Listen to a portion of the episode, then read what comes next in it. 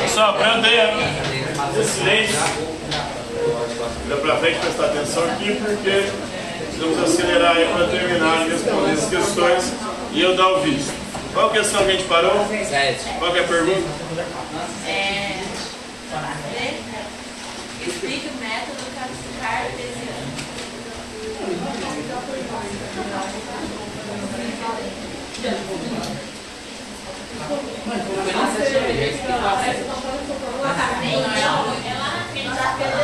Então, René Descartes, ele elabora um método. O que que é um método?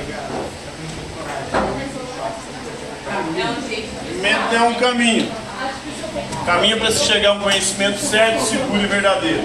Para você chegar a um conhecimento certo, seguro e verdadeiro, segundo René Descartes, você tem que passar por quatro primeiras, quatro regras. Quais são essas regras? A primeira regra é a regra da evidência.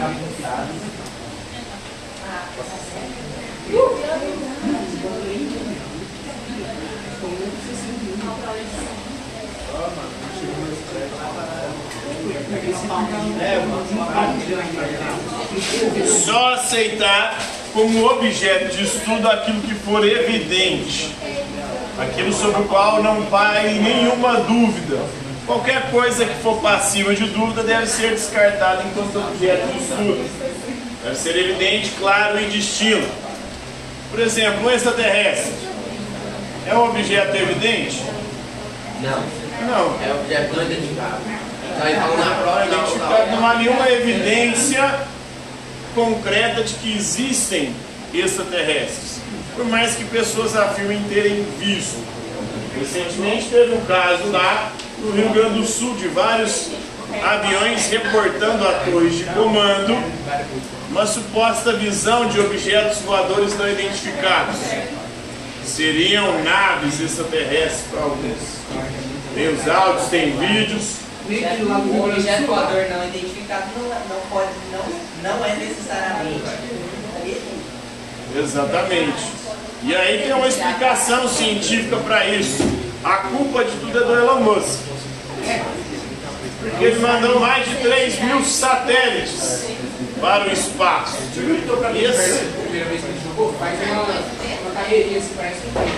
E, e esses satélites, eles ficam em órbita do nosso planeta e dependendo da angulação, pode estar de noite, por exemplo, aqui no Brasil, como no Rio Grande do Sul, e o satélite, como ele está em órbita, ele recebe ali a luz do Sol e acaba refletindo essa luz. E esse reflexo acaba dando a impressão de ser um objeto não identificado, que inclusive estava seguindo os aviões. Na verdade, não estava seguindo, estava orbitando o nosso planeta. Então, não é um extraterrestre, é um satélite, provavelmente, da Starlink do Elon Musk. Então não é evidência. De, não há evidência que existe extraterrestre. Mas um cachorro, um cachorro caramelo, há evidência de que ele existe? Existe. Existe. né? Ele é evidente, claro, distinto, é perceptível. Então ele pode ser um objeto de estudo. Ele passou na primeira regra, na primeira regra. Vamos para a segunda regra.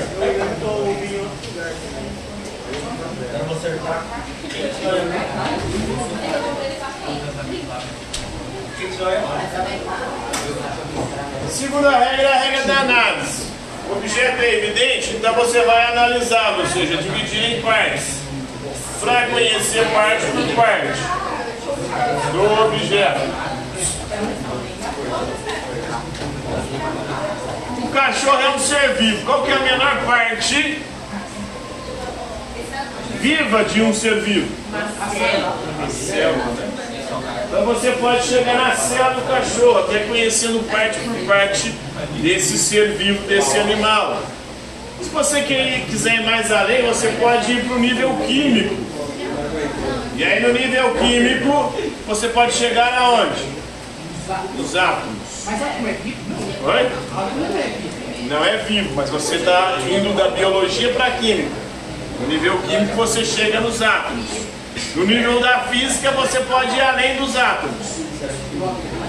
Você pode ir para as partículas subatômicas, prótons, nêutrons, elétrons, quarks. E aí, você está no campo da física, da física quântica, subatômica. Então você analisou, dividiu parte por parte, conheceu parte por parte do animal, que é o cachorro caramelo. Aí, conheceu parte por parte, você vai fazer a síntese. A síntese é juntar as partes, ver como elas funcionam junto. Um conjunto de partículas subatômicas forma um átomo. Um átomo, ou um conjunto de átomos, pode formar uma célula. Um conjunto de células forma o quê? Tecido. Um tecido. Um conjunto de tecidos forma o quê? Um órgão. Um conjunto de órgãos forma o quê? Sistema. Um conjunto de sistemas forma o quê? Um organismo. Então você fez assim, juntou as partes e viu como elas funcionam juntas. Um conjunto de células forma um tecido, um conjunto de tecidos forma um órgão, um conjunto de órgãos forma um sistema, um conjunto de sistemas forma um organismo.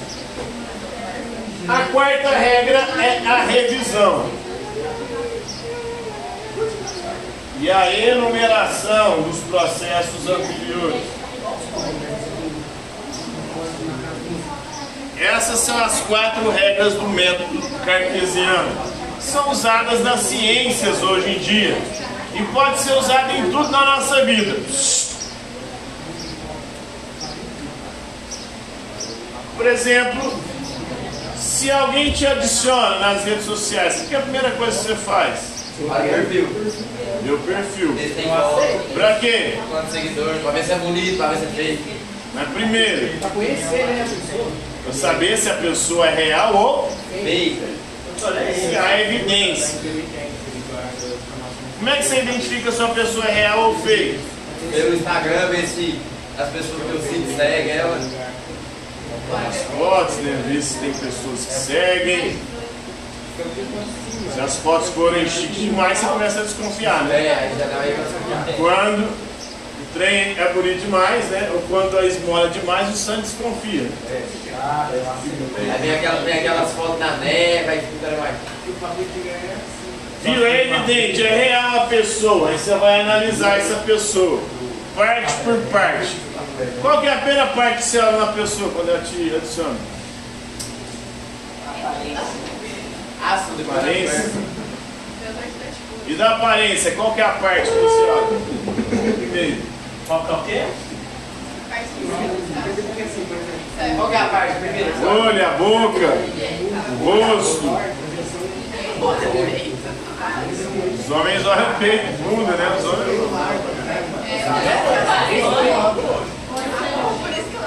Aí você vai analisando, parte por parte. Depois você vai juntar, para ver se as partes juntas funcionam bem. Porque tem gente, por exemplo, tem alguma coisa bonita, mas é, no todo ali não forma uma harmonia. Às vezes tem um olho bonito, mas Ô, o professor tá ele tá não casa, né? Tem uma boca bonita, mas também não harmoniza com o rosto. Tem o dente bonito, mas também não adianta muita coisa. E aí você vai revisar, vai olhar de novo e falar, peraí, deixa eu analisar aqui melhor. Isso serve também para fake news, por exemplo. Como é que você sabe se uma notícia é fake ou não? Olha o site, né? joga no Google, vê se os sites são confiáveis, compara. Então primeiro você tem que ver se é evidente, né? Aquela notícia é real ou é falsa? Depois você vai analisar, ela parece ser verdadeira. Então vou analisar parte por parte dessa notícia para ver se ela corresponde à realidade. Uma fake news que rodou aí, é das urnas eleitorais. Aí eles pegam coisas que são reais. Ah, pessoas que foram votar, a máquina não está funcionando. Mas vamos lá, tem explicação para isso. Todas as eleições, em vários lugares do país, ocorrem problemas com as máquinas e as máquinas são substituídas. Então, se a pessoa for votar, o candidato dela não apareceu, ela só ela reportar que eles vão lá olhar se está funcionando ou não, se não for de substituir a máquina. Se a máquina substituir o estragar também, ele substitui, aí vira é votação manual. O papel? É natureza natural. Se estragar as máquinas todas, né? Aí só escreve o Então isso acontece mesmo, é normal. Ah, mas alguém foi votar no nome da outra pessoa. Acontece também fraude. Essas fraudes têm que ser num nível gigantesco para conseguir alterar uma votação. Por exemplo, foram a vitória do PT e de Lula sobre Bolsonaro foram quase 3 milhões de votos.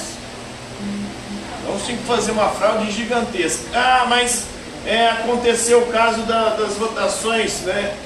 Tem urnas que tinham voto único, ou seja, voto um só candidato. Quase 300 urnas. Mas em 2018 nós tivemos quase 400 urnas com voto único no Haddad e o Haddad perdeu. É mesmo? E somando essas quase 300 urnas, que teve voto único só no Lula, juntas elas dão 16 mil votos. Então tem um BA aí. 16 mil votos mudaria o resultado da eleição. Não. Então você vai analisando, fazendo a síntese e a revisão, você vai vendo que isso não passa de uma evidência anedótica. Aparentemente parece ser uma notícia verdadeira, mas não é. A mesma coisa aconteceu com a cloroquina. Não é uma evidência real, é outra evidência anedótica.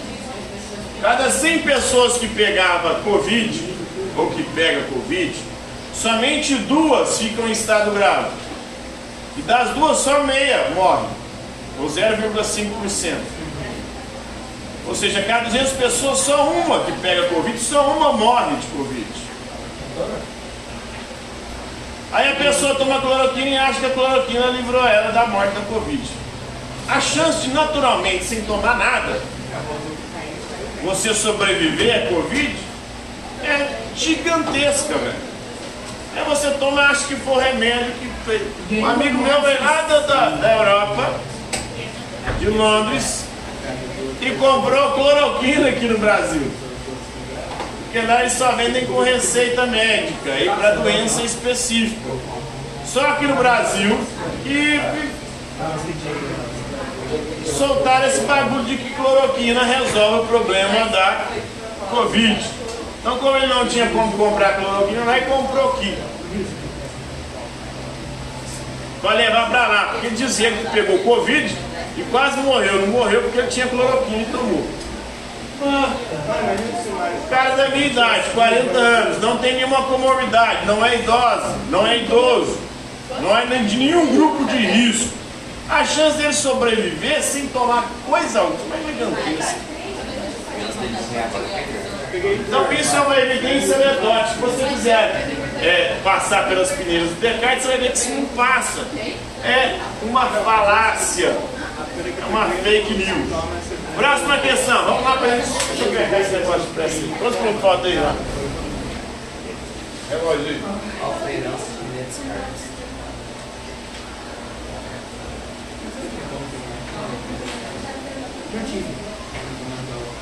O que? Qual foi a herança de Neto Carlos? Qual foi a herança de René Descartes? Ele deixou herança aí para a filosofia, como racionalismo, né? Para ele, a origem e princípio do conhecimento é a razão. Ele também deixou contribuições na matemática e na geometria, com as coordenadas cartesianas. Deus abençoe quem sabe.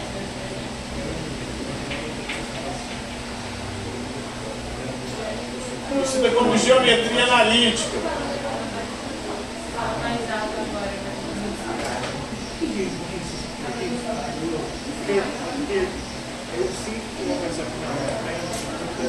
Mais alto agora. As coordenadas cartesianas da geometria analítica que é usada em gráficos em várias ciências aí. Então isso é muito importante aí, porque Descartes também para matemática.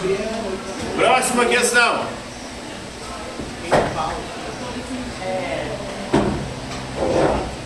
Quem foi Baruch? Baruch Spinoza. Isso aí.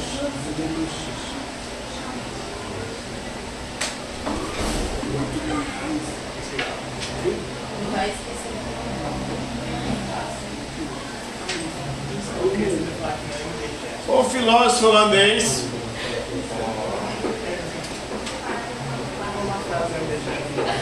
que viu a transição do século XVII para o século XVIII e um importante aí, representante também do racionalismo. Então, para ele, a razão, o princípio e origem de todo conhecimento. Próxima questão. Qual foi a trote de Spinoza? Crítica de Spinoza. Qual foi a crítica de Spinoza em relação a religiões. as religiões? A religião para Spinoza é baseada na fé, e a fé, segundo ele, é uma superstição. Fruto do que? Da nossa imaginação.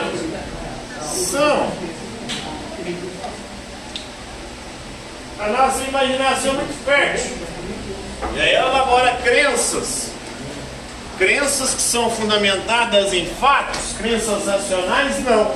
Crenças baseadas na fé e na superstição. E a religião deu um BO, né?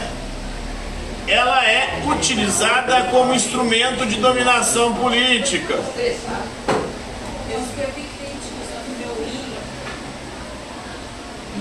Eu não lembro.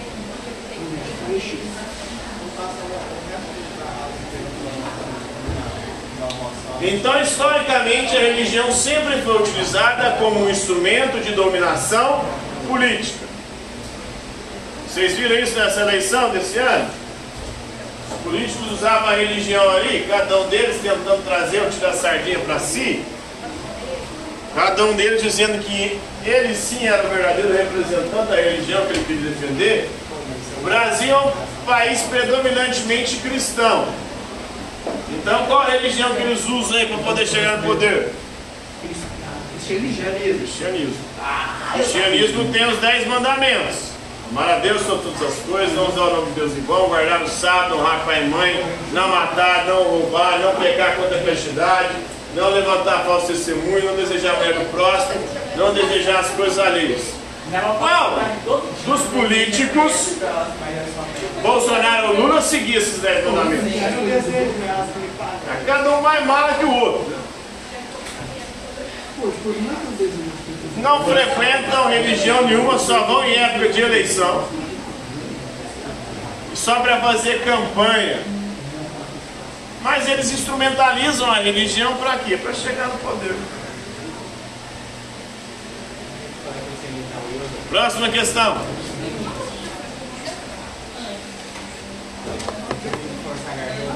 Vai dar tempo não, vou olhar aí porque